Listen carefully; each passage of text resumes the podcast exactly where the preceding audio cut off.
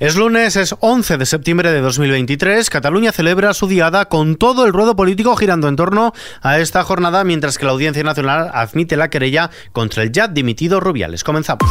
ISFM Noticias con Ismael Arranz. ¿Qué tal? Manifestación independentista de la Diada a las 17.14 horas de este lunes. Como cada año ha arrancado la manifestación independentista convocada por la Asamblea Nacional Catalana con motivo de la Diada del 11 de septiembre. En esta ocasión con la asistencia de Esquerra Republicana, además de Junts y la CUP, y en un contexto de negociación de la investidura del próximo presidente del gobierno.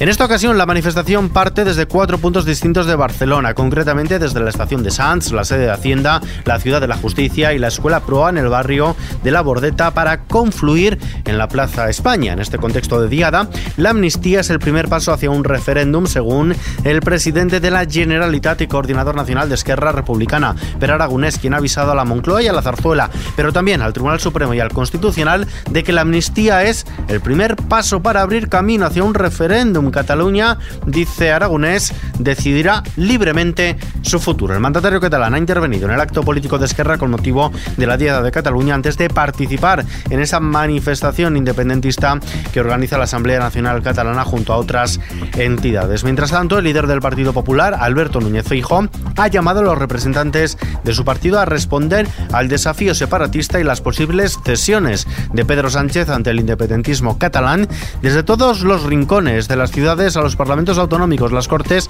y también la justicia. Además, el líder nacional del Partido Popular, Alberto Núñez Feijóo, ha anunciado que su formación utilizará todos los instrumentos democráticos ante el desafío independentista, como forzar al PSOE a retratarse en los parlamentos y ayuntamientos de toda España. Tras asegurar que este despropósito que Pedro Sánchez parece dispuesto a aceptar merece una respuesta colectiva, avanzado que el Partido Popular recurrirá también, si hace falta, a la vía judicial. Ante el Ejecutivo Nacional de su partido, Núñez Feijóo ha afirmado que prefiere poder mirar a los ojos a sus votantes desde la oposición a bajar la cabeza para entrar en la Moncloa, un camino este último que es fácil de elegir, pero no considera que sea de recibo.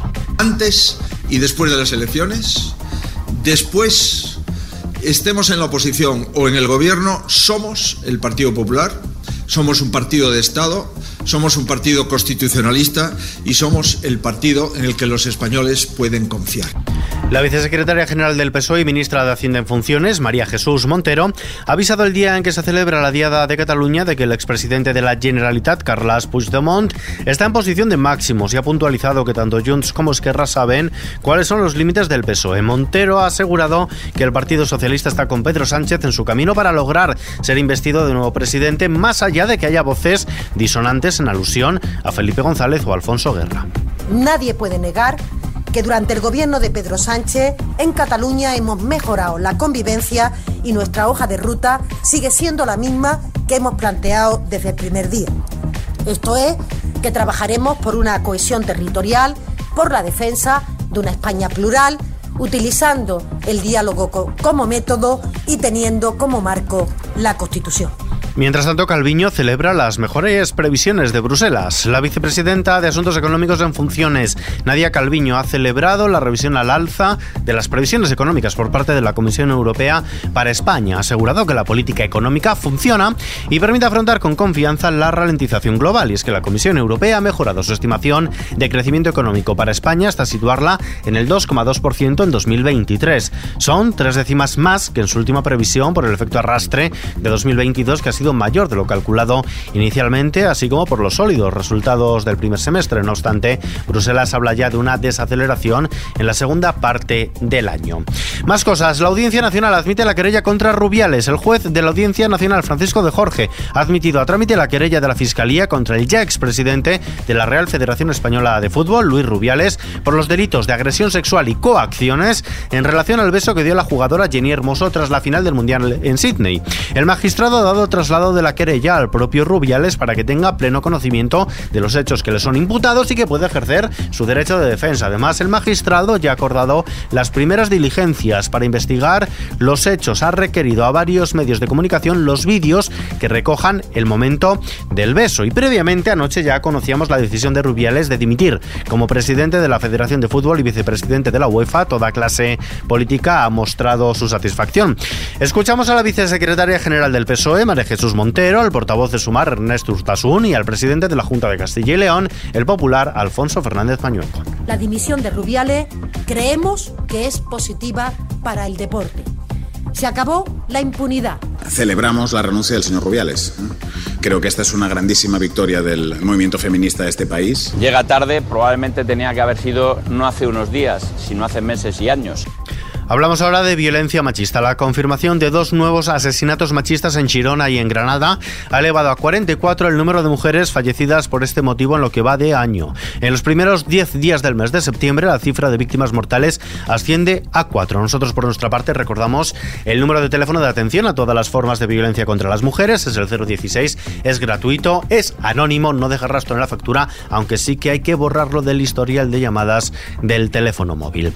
Fuera de nuestras fronteras, Marruecos se eleva ya a más de 2.600 el balance provisional de fallecidos por el terremoto que sacudió a la zona centro del país el pasado viernes por la noche, si bien no se descarta que la cifra pueda seguir aumentando dado al elevado número de heridos y la búsqueda de más posibles víctimas entre los escombros. El equipo de rescate español de la UME, de la Unidad Militar de Emergencias, desplegado en algunos pueblos del sur de Marruecos azotados por este terremoto, han empezado ya a encontrar cuerpos en las aldeas de difícil acceso. Por cierto, que cientos de marroquíes están haciendo estos días largas colas en diferentes ciudades del país para donar sangre para las víctimas del terremoto en una acción sin precedentes en el país magrebí que han contabilizado 13.000 donaciones en los dos últimos días.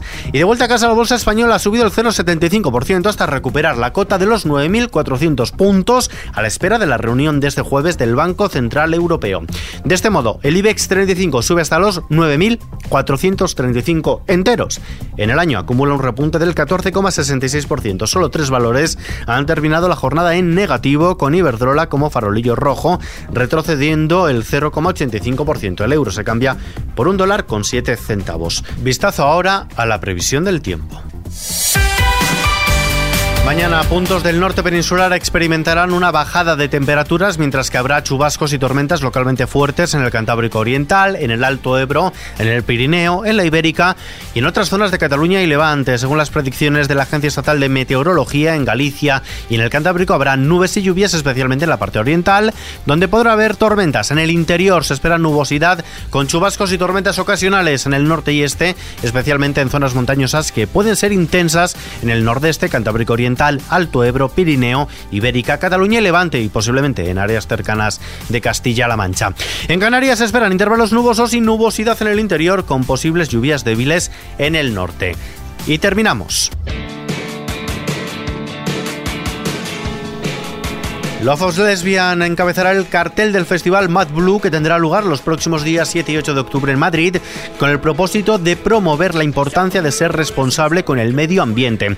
Concebida como una cita sostenible, tendrá lugar en el Parque del Oeste de la capital y contará con otras figuras de renombre y poder de convocatoria como Ar de Bogotá, Miss Cafeína, Miquel Erenchun y de Pedro, entre otros. Serán en total 15 artistas y 12 horas de música en dos jornadas. El Mad Blue comprenderá otras actividades de ocio como una carrera popular ese mismo día dentro del propio Parque del Oeste, con dos recorridos posibles, uno de 10 y el otro de 5 kilómetros.